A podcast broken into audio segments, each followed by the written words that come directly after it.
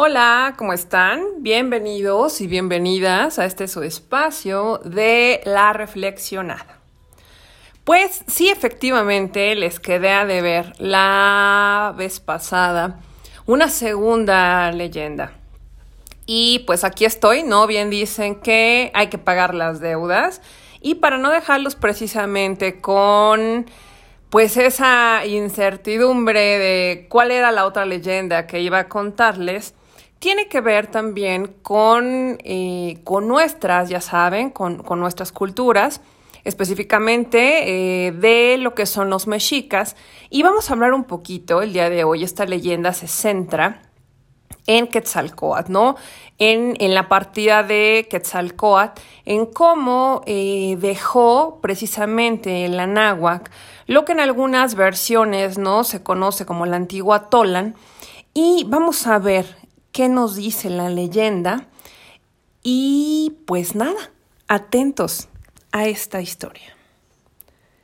Al principio, toda la gente vivía feliz y contenta en el Anáhuac. Quetzalcoatl, el sabio dios blanco, fue su soberano y parecía que se quedaría para siempre al lado de su gente. La enseñó a sembrar el maíz, a cultivar el jitomate, a cosechar los frutos del cacao, a pulir la obsidiana, a tejer mantos de preciosas plumas de aves y muchas otras cosas muy útiles. Todos estuvieron convencidos de que los momentos felices jamás terminarían en el Anáhuac. Sin embargo, estaban muy equivocados. En aquel entonces vagaba por el mundo el negro Tezcatlipoca que envidiaba terriblemente el amor y el respeto que la gente profesaba a Quetzalcoatl y por ello les deseaba lo peor. Así que apenas llegó a Tula, la ciudad de Quetzalcoatl, construida con buen gusto, y al contemplar su belleza y majestuosidad de puro coraje, no pudo ni siquiera respirar e inmediatamente pensó cómo hacerle el máximo daño a Quetzalcoatl y a su gente. No tuvo que pensarlo mucho. Pronto supo que Quetzalcoatl tenía una hermosa hija a la cual cuidaba como a la niña de sus ojos y la quería por sobre todas las cosas. Eso era suficiente para Tezcatlipoca. Mediante poderosa magia y hechizos, se convirtió en un apuesto joven, al que difícilmente se podría resistir cualquier doncella. Luego se vistió como un herbolario y curandero, y con el cesto lleno de raras hierbas partió a Tula. Allí se estableció en la plaza, exactamente frente al palacio de Quetzalcoatl, e inmediatamente empezó a anunciar y a lavar su mercancía. Compren mis hierbas, compren. Traigo milagrosos remedios contra todos los achaques. Compren. Es su salud, tanto para los viejos como para los jóvenes. Al instante, se vio rodeado por un gentío y cada quien deseaba comprar algo del desconocido y apuesto joven que ofrecía especies de plantas que hasta entonces todos desconocían y nunca habían oído sobre ellas. El grito, el ruido y el fragor llegaron hasta el palacio de Quetzalcoatl, y su hija se asomó a la ventana para ver por sí misma lo que estaba pasando afuera. Apenas vio al hermoso joven, como si la penetrara una rápida flecha, se enamoró de él al instante. Desde ese momento ya no fue capaz de pensar en nada ni en nadie. Esa había sido, la intención de Tezcatlipoca, quien luego desapareció rápidamente del mercado. Pero su potente magia hechizó y aturdió tanto a la joven que cayó gravemente enferma. Día tras día desfilaban ante el lecho de la infeliz médicos, curanderos, hechiceros, charlatanes, pero ninguno pudo ayudarla. Quetzalcoatl ya no sabía qué hacer, hasta que un día en su sueño recibió la inspiración y al instante entendió el mensaje. Fue a ver a su hija y le dijo, Sé que amas al joven y apuesto hechicero, y crees que morirás de tristeza si no lo tomas por esposo.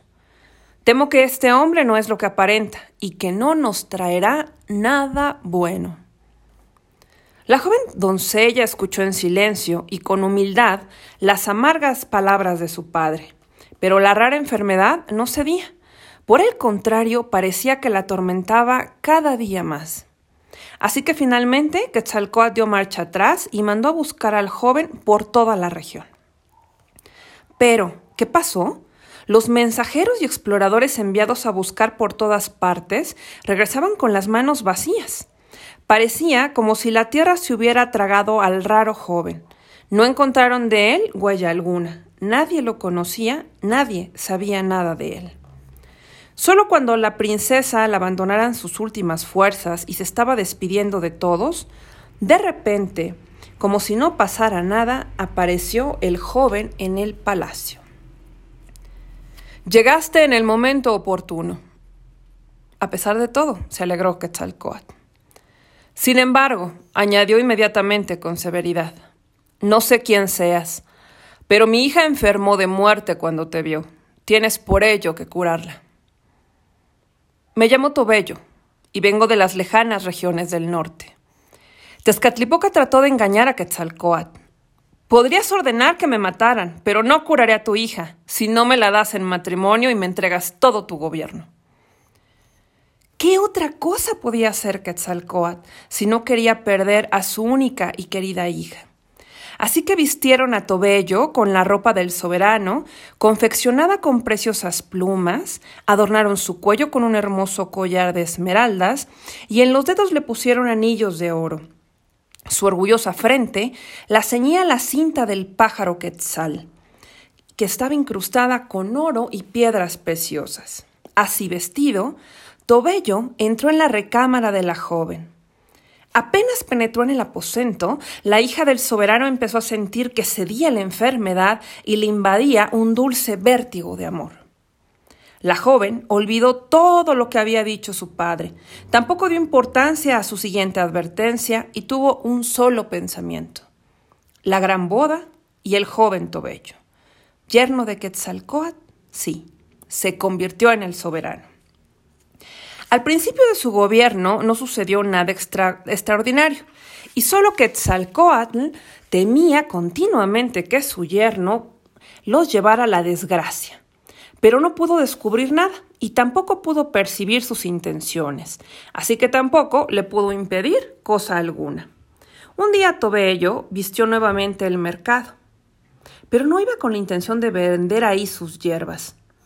Llevaba consigo una flauta cuando se encontró en el centro del barullo de la gente, empezó a tocar la flauta.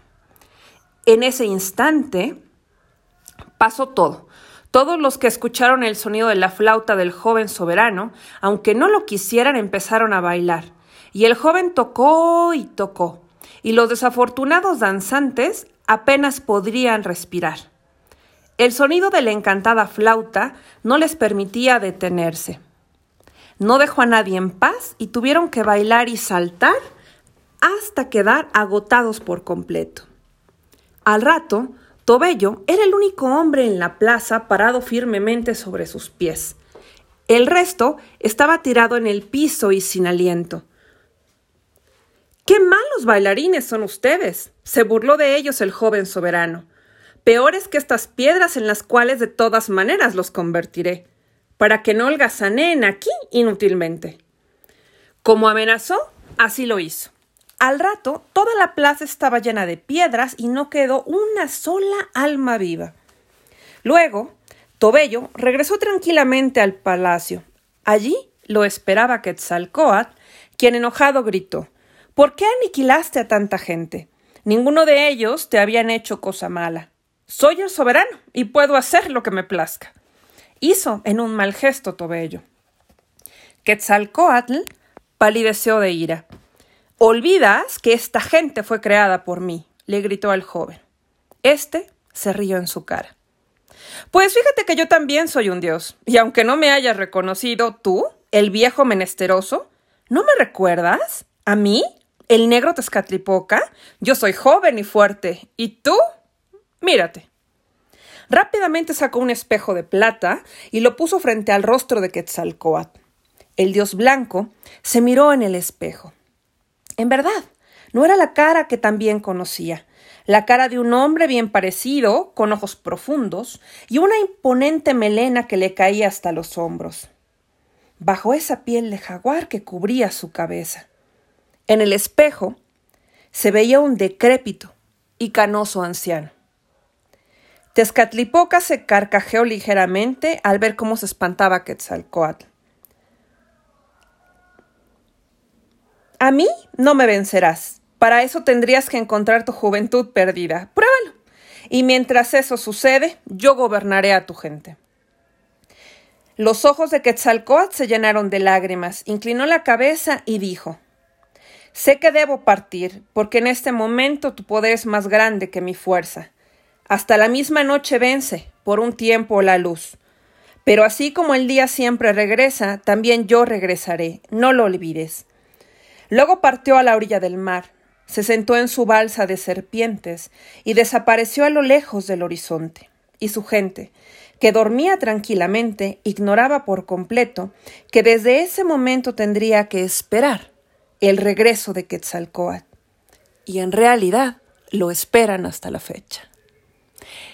Esta, queridos y queridas mías, es una de las primeras leyendas, insisto, existen mucho más acerca de por qué eh, Quetzalcoatl parte de la Gran Tolan. Y hay acá una más, una, una, una leyenda más pequeña, y esta dice más o menos así. Como sucede con las leyendas, cada quien las cuenta a su manera y siempre asevera que sus interpretaciones son las únicas y verdaderas. Escuchemos entonces de nuevo la historia sobre la partida de Quetzalcoatl. Esta es, sí, tan triste como la anterior. Todos estaban de acuerdo en que el bondadoso Quetzalcoatl fue, fue un gran artista y artesano. Las vasijas que fabricaba para utilizarlas con alimentos y bebidas destacaban por su armoniosa forma y policromía. También familiarizó a la gente con las diferentes variedades de cacao y algodón. La enseñó a tejer no solo los delgados hilos de algodón, sino hasta las preciosas plumas del pájaro quetzal. Y fue precisamente él quien durante su vida descubrió a la gente las grandes riquezas, las verdes piedras preciosas, las verdaderas turquesas, el oro y la plata, las conchas rojas y blancas y un par de cosas más. También, él solo empezó a construir un suntuoso palacio. Erigió enormes columnas en formas de serpientes, levantó enormes y altas paredes de piedra, aunque no concluyó su construcción. Al final de su vida, dejó de ver a la gente. Vivió solo en un lugar inaccesible, protegido por guardias, mismos que fueron conformados por sus anunciadores. Mientras vivía, los espíritus malignos intentaban destruirlo. Se, esforzaban en obligarlo a hacer sacrificios humanos, pero él nunca estuvo de acuerdo con esa práctica. Eso nunca lo permitiré, gritaba, enojado hasta que su voz retumbaba sobre las cimas de las montañas. Nunca dejaré que hagan daño a mis hijos. Cumplió su palabra, aunque con ello irritó a los espíritus malignos. Estos empezaban a burlarse de él, lo ridiculizaban, lo mortificaban y divulgaban que estaba viejo, débil y sin fuerza ni poder. Y de esta manera finalmente lo acosaron. Un día, los tres demonios, Tezcatlipoca, Huitzilopochtli y Toltecatl se reunieron y decidieron. Quetzalcóatl debe de abandonar su residencia, lo expulsaremos y la ocuparemos nosotros mismos.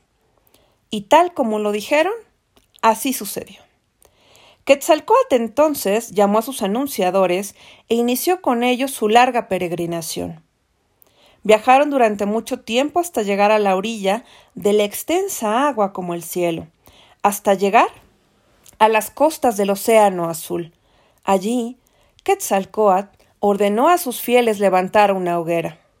Cuando la encendieron, y apenas aparecieron las primeras llamas, la serpiente emplumada, con su más hermosa vestimenta de plumas de pájaro de quetzal, se colocó la máscara de turquesa y se lanzó al fuego.